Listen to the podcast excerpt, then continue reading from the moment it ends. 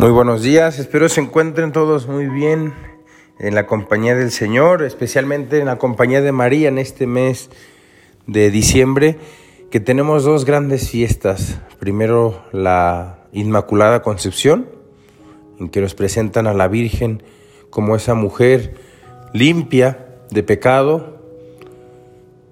Y la segunda fiesta que tiene mucho significado para nosotros es la Virgen de Guadalupe, que también nos hace recordar que María está siempre cerca de, su pueblo, de aquellos que más la necesitan, siempre está presente María. Y de hecho me gustaría reflexionar en el Evangelio que se utilizó en la fiesta de San Juan Diego, es decir, el día de ayer, 9 de, 9 de diciembre. Y el Evangelio se encuentra en San Mateo capítulo 11, versículos del 11 al 15. En aquel tiempo Jesús dijo a la gente, yo les aseguro que no ha surgido entre los hijos de una mujer ninguno más grande que Juan el Bautista. Sin embargo, el más pequeño en el reino de los cielos es todavía más grande que él. Desde los días de Juan Bautista hasta ahora, el reino de los cielos exige esfuerzo y los esforzados lo conquistarán, porque todos los profetas y la ley profetizaron hasta Juan. Y si quieren creerlo, él es Elías, el que habría de venir. El que tenga oídos, que oiga. Palabra del Señor. Creo que en este Evangelio podemos encontrar grandes luces. Una reflexión que yo me hacía, ¿por qué María en las distintas apariciones se ha parecido a esos personajes? Pensemos, la Virgen de Lourdes se aparece a Santa Bernardita de Subirú, una hija de un recolector de desechos de hospitales de una familia pobre, humilde. Y esta mujer en concreto era una mujer sumamente humilde y sencilla. Primer dato, la aparición de la Virgen de Fátima. ¿A quién se aparece la Virgen de Fátima? tres pastorcitos, tres niños. ¿Qué característica tienen estos niños? La sencillez. La pobreza, no solamente pobreza económica, sino una pobreza de espíritu, un niño se conforma con poco, es feliz con casi nada. Y luego encontramos más atrás, años atrás, 1531, que se aparece a Juan Diego, otra vez la misma característica, sencillez, humildad de corazón. Incluso él decía, pero ¿por qué te me apareces a mí? ¿Por qué no te le apareces al obispo? Yo no soy nada. Características típicas de quien se puede encontrar realmente con Dios y con María es la humildad. Quizá a lo mejor Dios nuestro Señor no ha podido tocar nuestros corazones, no ha podido marcar nuestra vida porque somos un poco soberbios o aún muchos soberbios. Nos falta mayor humildad, nos falta estar como en esa disposición, en esa docilidad de encontrarnos que es precisamente la humildad.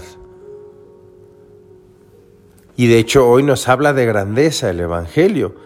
Dice, sin embargo, el más pequeño en el reino de los cielos es todavía más grande que él. Es decir, el que es más pequeño, el que es más humilde, es el más grande en el reino de los cielos.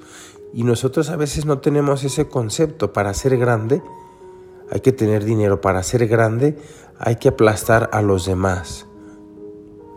Y no es lo que nos enseña el Señor. El Señor continuamente nos quiere reenviar a la humildad. La palabra humildad, como bien saben, viene de humus, es decir, tierra, a nivel de tierra. Y nosotros tenemos que estar en esa actitud, siempre constantes de estar hasta abajo, en actitud de servicio. Esa es la grandeza que Dios tiene para nosotros. El que quiera ser grande es que sea el servidor de todos, nos dice el Señor.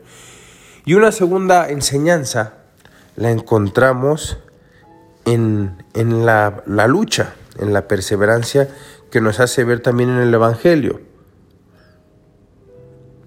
Y eso también nos anima, el que persevera alcanza. Muchas veces nos desanimamos porque no alcanzamos una virtud. Y dice aquí el Evangelio, de los esforzados es el reino de los cielos. Es decir, que no te sorprenda que en la vida tienes que luchar, esforzarte. A veces pensamos que la vida tiene que ser fácil, que todo tiene que sonreírnos. Y no es lo que Jesucristo nos enseña. Y por eso a veces como que estamos peleados con Dios, porque cuando se asoma la cruz a nuestras vidas, sentimos esa pelea, esa lucha, y sentimos que a lo mejor Dios nos ha castigado. Pero recuerden esa frase del Señor, el que quiera venir en pos de mí, que tome su cruz y que me siga. Y por eso también en el Evangelio de hoy nos habla de ese esfuerzo, de esa lucha. Díganme si no, para mantener la vida de gracia hay que esforzarse, hay que luchar, hay que luchar contra las tentaciones, hay que saber decir que no al pecado. De los esforzados es el reino de los cielos. Y aquí pedirle a Dios la gracia, Señor, concédeme la gracia de luchar, de no desanimarme, de seguir realmente con esa, esa esa capacidad de sacrificio, esa capacidad de lucha, esa capacidad de esfuerzo por buscar la santidad en mi vida. Ahí donde Dios te ha puesto. Eres futbolista, ahí. Eres médico, ahí. Esfuérzate por ser santo, ahí. Eres papá, eres mamá, eres hijo, esfuérzate por ser santo, ahí. Con las cosas que te tocan, con tus estudios, con la cocina, con lo que Dios te ponga, ahí esforzarte por ser santo. Pidámosle a la Santísima Virgen, de la que estamos hablando el día de hoy,